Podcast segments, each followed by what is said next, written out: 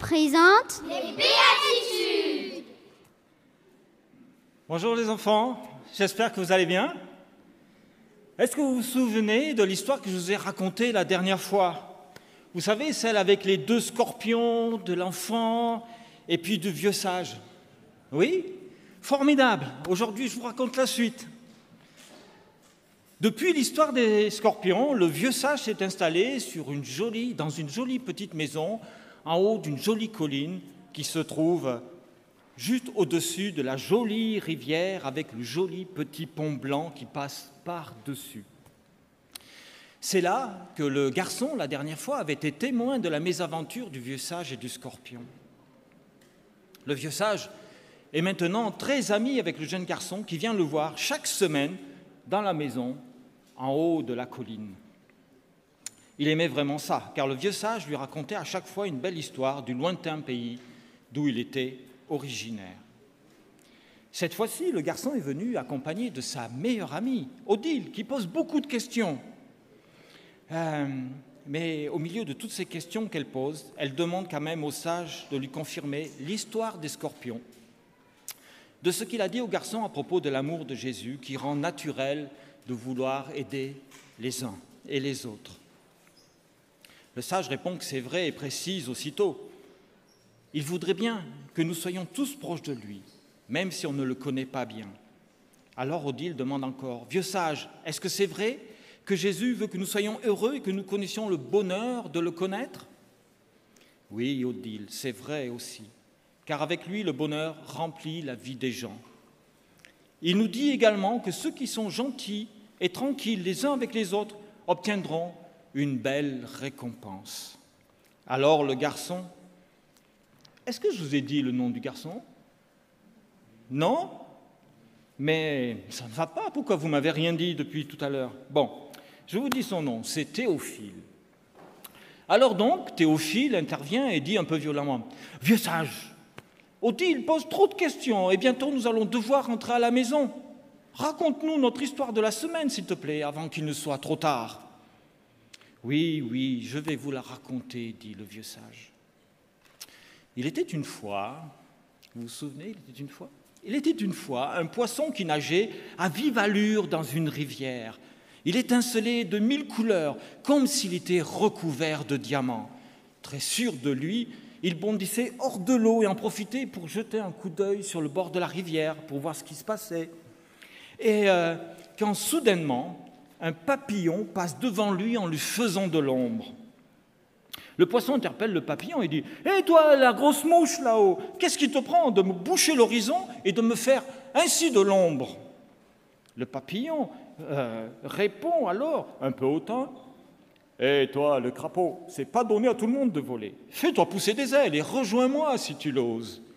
Oh Le poisson, étincelant de couleur, est soudainement devenu tout rouge de colère et dans un effort remarquable, il sauta si haut hors de l'eau pour attraper le papillon qu'il atterrit sur le sable au bord de la rivière. Plaf Et il commence à étouffer. Oh, à l'aide Aidez-moi, criait-il. Je m'oxygène, je m'oxygène. Oui, euh, pensez-y, quand nous, on tombe à l'eau et qu'on boit la tasse, euh, on crie qu'on se noie. Alors, euh, que pourrait dire un poisson qui respire de l'air? Alors, j'ai décidé qu'il s'oxygénait. Voilà. Donc, voilà notre poisson tout sec sur le bord de la rivière, loin de l'eau, affolé et apeuré, qui s'oxygène. Quand brusquement, une grande ombre apparaît. C'est M. Héron qui se pose par là et s'approche du malheureux poisson qui maintenant était devenu tout pâle de peur. Quelle chance, dit-il au poisson, je vous cherchais. Je voulais vous inviter à dîner et bien sûr, j'espère que vous me ferez l'honneur d'être le plat principal. Non, non, je n'y tiens pas tant que ça, dit le poisson. Je vous remercie de vous intéresser à moi, mais voyez-vous, je ne suis pas intéressé, puis je suis attendu. Je suis un poisson très occupé, voyez-vous. Par contre, euh, si vous vouliez bien avoir l'amabilité de me remettre à l'eau, oh, j'en serais ravi. Non, non, non, dit le héron, je n'ai pas d'amabilité ni de sympathie, seulement de l'appétit. Ah, un peu le souhait de m'aider alors, dit le poisson. Non, non, je veux juste te manger. Le petit poisson ne savait plus quoi dire ni faire, et dans un dernier espoir, il dit tout haut comme une prière, Dieu, toi qui as créé toutes choses, je sais que tu as créé les papillons et les mouches pour que je les mange, et malheureusement aussi les hérons pour qu'ils me mangent. Pardonne-moi car j'étais imprudent, et j'ai pas fait attention à moi, mais là, s'il te plaît, remplis cet oiseau de compassion. Le héron qui s'apprêtait à manger le poisson arrêta brusquement son geste et levant la tête dit au poisson Tu demandes la compassion, la miséricorde. Mais sais-tu ce qu'est la miséricorde? Eh bien, c'est quand vous pardonnez gratuitement, quand on vous a fait du mal, même si c'est très très dur et que vous n'avez vraiment pas envie, mais que vous le faites quand même en passant à tout l'amour que Jésus a pour tout le monde.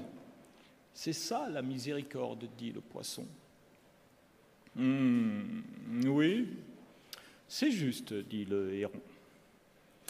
Et il rajoute, si tu aimes aussi celui qui te fait du mal, alors tu auras une double ration d'amour pour toi. Et c'est pour cela que je vais te laisser aller, petit poisson car de nous deux, c'est moi qui ai besoin de miséricorde. Et puis de toute façon, j'avais mangé un papillon qui passait par là, ça m'a coupé l'appétit. En disant cela, le grand héros, héron prit délicatement le petit poisson dans son bec et le remit dans l'eau, où il a retrouvé toutes ses belles couleurs et sa joie de vivre. Et c'est avec beaucoup de reconnaissance et de paix qu'il dit Au revoir, au héron, en se promettant quand même de faire plus attention la prochaine fois. Vous voyez, les enfants, dit le vieux sage, le héron pouvait faire tout ce qu'il voulait du petit poisson, qui par son manque d'attention s'aimait lui-même en danger, en terrain inconnu, et quelque chose qui pouvait le dévorer est arrivé. Mais il a fait preuve de courage et de foi, tout comme vous, Odile, et Théophile. Vous aussi, vous pouvez demander l'aide de Jésus pour vous aider. Il est présent pour vous partout, même si on ne le voit pas. Oui, mais quand même, dit Théophile, moi je ne suis pas un poisson et j'ai pas peur des hérons.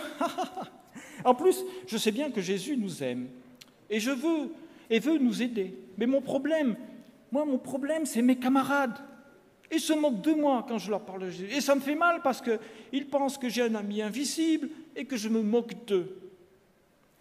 Odile, très sérieusement, prend la défense, la défense de, Théophile en prenant la parole et dit C'est peut-être euh, parce que euh, on ne peut pas voir notre ami Jésus et qu'il est invisible aux yeux des camarades qui ne le connaissent pas encore que certains vont se moquer de toi ou te dire que tu dis n'importe quoi, et tu vas trouver ça injuste, n'est-ce pas? C'est très injuste, répond encore le vieux sage. Mais ils sont encore ignorants de ce que tu sais déjà. Rassure-toi, ici, dans cette maison, tu es entouré de gens qui aiment aussi Jésus. Et il y a beaucoup, beaucoup d'autres maisons dans le monde entier où c'est pareil, où on croit aussi en Jésus. Il y a également beaucoup de hérons et de poissons sur terre, et tous ne sont pas aussi sympathiques, ni prêts à arrêter le mal qu'ils font.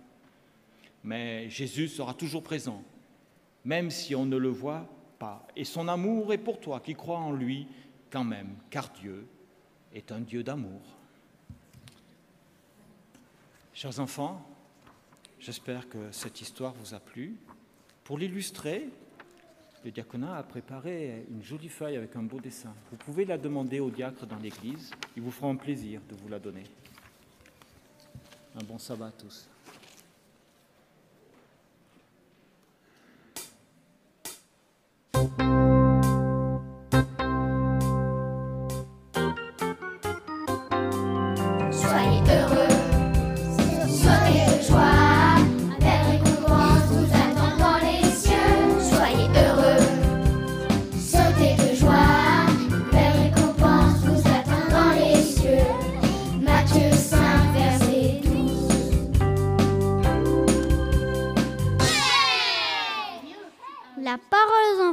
Présente les béatitudes.